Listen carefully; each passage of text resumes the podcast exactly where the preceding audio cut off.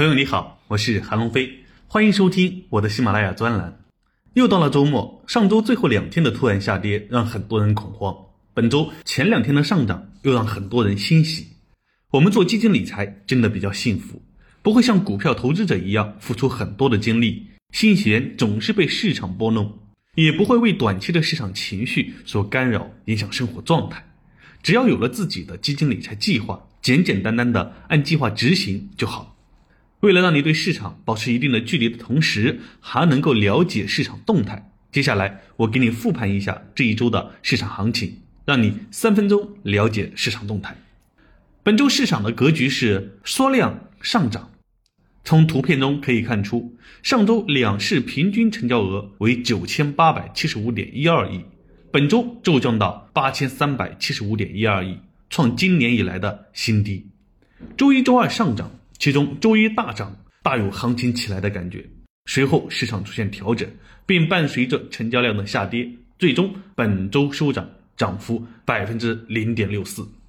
缩量呢，代表市场上涨和下跌的动能都不足。缩量上涨，具体到每天走势来看是偏利好的。前两天上涨伴随着放量，后三天下跌伴随着缩量，说明上涨有动力，下跌动力不足。我们再来看主要指数的情况。从下图中可以看出，本周除创业板下跌以外，其他指数全部上涨。其中，中证五百 ETF 涨幅最多，为百分之一点六六；上证五零 ETF 涨幅百分之零点五五；沪深三百 ETF 涨幅是百分之零点七七；科创五零 ETF 涨幅百分之零点三九。和图中前两个图片对比，可以看出，摆脱了连续两周的指数集体下跌走势，有止跌回升的迹象。再来看北向资金的流向，本周依然延续了净流入的态势。从图中可以看出，共净流入七十点八六亿元。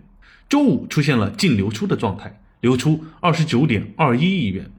目前这个位置是否是北向资金前期抄底后获利了结还不清楚，需要下周走势进一步验证。我们下周观察后再谈。最后，我们来看一下主要的指数估值情况。指数估值能让我们知道目前哪些基金贵，哪些便宜。从长期投资的维度来说，我们是否值得配置？这里给你统计了一张估值表附下，你可以对照下你买的基金。如果高估了，就需要注意风险。如果还没有开始买基金的同学，可以先学习一下基础的知识后再买，不要看着哪个低估就买哪个，会有很多的风险。